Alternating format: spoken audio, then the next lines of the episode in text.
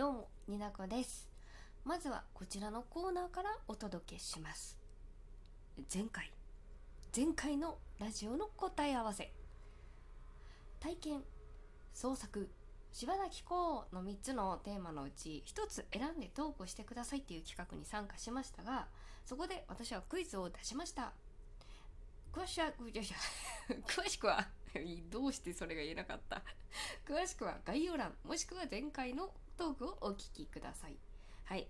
皆さんどれが答えだったと思いますか？はい。答えは体験でした！イエーイ！でも自分でもありえないと思うほど遠のいたね。この体験で話そうと思ったそこからはもう遠のいた遠のいた喋りになっておりましてね。あれがね台本を用意してない仕事帰りのテレオペのもう OL の喋りなんてあんなもんですよ。正解した皆さんにはこちらの音をプレゼント。以上でございます。前回のラジオの回答のコーナーでございました。いのこの二次元に連れてって。心のマニマニ配信。改めましてになこです。今日はねさっきも言ったと思うんですけどタイトルね自分の別なところであの録音してねそれを端末から流して収録するっていうあの一人でなんかやってました。うまくいってるかわかんないけど。今日は心のまにまに配信なので台本なしでペラペラペラっと思ったことをまとめて喋ったりお便り読んだりしていきたいなと思います。よかったら最後までお付き合いください。そういえば最近 Spotify にも連携しました。Spotify からの皆さんこんばんは。こんにちは。おはようございます。ポッドキャストからの皆さんどうもどうもラジオトークからの皆さんよっしゃよっしゃよっしゃどうぞ今後ともよろしくお願いいたします。ね最近なんか忙しいんですかね私。違うんですよ。一人で何を言っているんでしょうか。なんかね喋る仕事をしてるんですがこう人に正しく伝えるとかうんなんかこの時はこの案内をするみたいな仕事をしてるとですねめちゃくちゃ気を使って喋るのと喋る脳みそを仕事中に使い切ってしまうんですね。そうするとラジオトークへのこだわりとかがなんかねちょっと大変になってきちゃって体力がいるんですよ喋るのにも。喋、うん、る用の筋肉。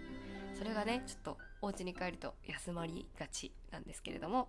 まあね私のこの間え8月の末ぐらいに丸3年を超えて今4年目に入りましたのでこの音声配信を自分なりに長くやりたいなと続けたいなと思ってるので何やったかな自分で考えたんやけどな。無理しない。えっ、ー、とねやめない。えー、やめないすねない無理しないの3箇条で私はね続けてやっていきたいと思いますまあすっかり今ちょっと忘れてたぐらいなんで あのこのニナコ忘れてるよ三原則って思ったらみんな教えてください やめないすねないえ、なんだっけ？もう忘れた。やめない、すねない。あ、ちょっと待って。えー、もう記憶力やばくない？やめない、すねない。えー、忘れました。後で思い出すと思います。みんながね、今きっと心の中でね、いやいや、なんで最後の思い出せないんだって思うかもしれないんですけど、あ、無理しないでした。思い出した。こんな感じでね、今回はやっていきたいと思うんですけれども、まあ、自由ですね。It's 自由。最近なんか二次元に触れる機会が減ったわけではありませんすごいね家帰ってきたら当たり前のようにパソコンをつけて YouTube 見てアニメ見て漫画を読みっていうこのねあの電子でもね紙でもね漫画を読みっていうような生活をしてるんですけれどもなんかね忙しいとはまた違うんですけど心がねちょっとなんかすれてくるクサクサするっていうんですか？そういう日本語があるんですけどなんかあーもやっとすんなーみたいな時期が来ると私結構どぎつい漫画だったりどぎついアニメだったりをこうなんつうのかなめっちゃ分かりやすく言うとあのドエロいやつとかドなどどってつけるとおかしい。グロいやつとかなんか人の血がブシャーみたいな。全然救われない話とかを読みたくなりがちなんですけどあの YouTube でね公式のあのやってる運営してる YouTube があるんですけど日野秀氏恐怖劇場っていうあのホラーダメな人は絶対見ないでください。あの上津和夫さんみたいなああいうホラーの空気感あのベタ塗りが多い感じの あの昭和のホラーみたいな感じのまあホラーの漫画家さんの、まあ、公式のサイトがあるんですけどあの面白いのがねやっぱその昔の作品で、まあ、公式が運営してるのもあるんですけど声優さんがその漫画を読んでくれるんですよね。だからなんかすごい楽？情報の入り方としては。だけどなんかちょっと怖いなっていうところがあったりとか。私ホラー基本ダメなんですけどね。なんかこの日日野秀氏さんの作品の中でも見れるやつと見れないやつとあるんで。あのなかなかね襟好み激しいんですけどタイトルでとかそのサムネで見れそうとか判断してるんですけど私がこあのこの間見てたのはねなんかめちゃくちゃ 何やったかな？水の中ってやつもめちゃくちゃ怖かったしね。なんかね虫のやつとかもえげつないえげつない話だったな。フラン少女とかいうのもあのフラン州のフランね。見てるな。もう疲れてたんかな。めちゃくちゃ怖いですよ。あのあの気になる人はね概要欄に貼っておくんですけど、まあ、公式さんの YouTube なのでぜひね興味がある方は見てほしいしホラー大丈夫な人も見てほしいんですけどあの気持ちは全然すっきりしないからそれだけはお伝えしておきます。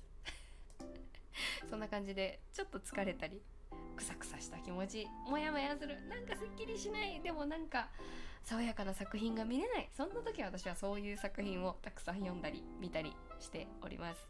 はいここで突然ですがたまったお便りお便りを読んでいきたいなと思います。もういつから溜まっているんでしょうか？もう読み切れるかも分かりません。えー、5つ目、えー、ラジオネームはずきあとズッキーさん。もしかして夕刻のモリアーティ？になこ様この度は企画に参加いただきありがとうございました、えー割愛します。十十二国旗も押してくださって重ねてありがとうございます。えー台本を作ってしっかりまとめた内容も好きですがマニマニな瞑想おしゃべり会も大好物ですということで今回撮っておりますはずきさん。ありがとうございます。もうね前回の心のマニマニ配信までは葉月さんの作ってくれた質問を読みながらねあのいろいろマニマニ心のマニマニ喋っておりましたので興味がある方はねあの心のマニマニ配信のハッシュタグでラジオトークからお聞きの方は飛べるのでぜひ聞いてみてください。特に得るものはございません、え2通目王さん。えー6月30日のラジオにて丁寧にメッセージいただきありがとうございました。ちょっと割愛します。になこさんの思いは伝わっております。ということで王さんわざわざ本当にありがとうございました。そして6月30日のラジオのやつのお便りなのに遅れてごめんなさい。3通目先町それお返しだっていうことでね。あの私がギフト投げたらギフト同じものを繰り返してくるっていうなんかただのトレードになったんですけれども。音声配信者同士でこういうなんかちょっとしたやり取りがこういうお便りを通じてできるのもすごく面白いなと思っております。ありがとうさきわいち。なんで返したの？4つ目 ?4 つ目だった？ちょっと忘れました。トウキさん。えーコラボありがとうございました。1対1の会話は実は初めてだったからドキドキしたね。またドラマ含めてやりましょうということで。あトウキさんと1対1でおしゃべりする機会があったのは8月のことでございました。トウキさんの1000本のに向けてのコラボに、えー、トウキさんですね。今何目のトウキさんの番組の概要欄も貼っておきます、えーそこにコラボでも参加しておりましてお話できてよかったです。ありがとうございました。わざわざいいのりありがとう。えーもうお忘れました。何通目か。そわっちゃん。この度はギフト延長しての CV 担当していただきありがとうございました。ちょっと一部割愛しますけれども期待以上のパフォーマンスと仕事っぷりに大満足でした。ということでねさすが褒め上手だなさわちゃんは。まあもうご存知の方もいると思うんですけれども私のラジオトークというあのね今配信してるプラットフォームはラジオトークなんですけれどもそのラジオトークのアプリ内でライブ配信ができるんですがそこの、えーギフト課金制度がありましてそこに声付きのギフト延長してっていうのがあるんですがそこに私の声を使ってもらいましたっていうお礼のメッセージお礼のメッセージじゃないお礼の、えートークに対してあのわざわざお返事いただきました。ありがとうございます。えー何通目か分かりませんがジャオルさんから2通ありがとうございます。おはさんのアイアーカイブ最近公開したいただけいただけ言えないわ。ありがとうございます。ということでね私ずっと公開してたつもりだったんですけどえちょっとなんか表示の仕方がよくわかりません。でもう一通。ラジオアーカイブ消えたーって悲しいマーク来てるんですけど私なんかあのおはさんだけは残してるんですけどシャドウハウス見ました。えー、台車を、えー船にしてジャンプしてすすを羽にするシーン好きです。あのスペシャルリスナーのジャールさんはねいつも私がラジオトークで話したことをね感想をきちんとフィードバックしてくれる。ありがとうございます。というわけでまとめてまとめてお便りの返信もしております。もうこんな時間ですよ。最後にねこの間すごい嬉しいことがあったので残りの少ない時間で喋ろうかな。ピッコマっていうあの無料毎日ちょっとずつ読める漫画アプリで感想をねツイートしたんですけれども2作品で実は作者様に見つかってリツイートされるという事件が私の中で大事件が起きましてなんかめちゃくちゃ嬉しい本人に届いてっていう気持ちとやっぱ作品の良さをつぶやく中でのこう日本語の自分の語彙力のなさにちょっと後悔もして恥ずかしいっていうところがありましてでもやっぱり作った人に声を届けることの素晴らしさはあるので続けていきたいなとちょっと思った次第でございます。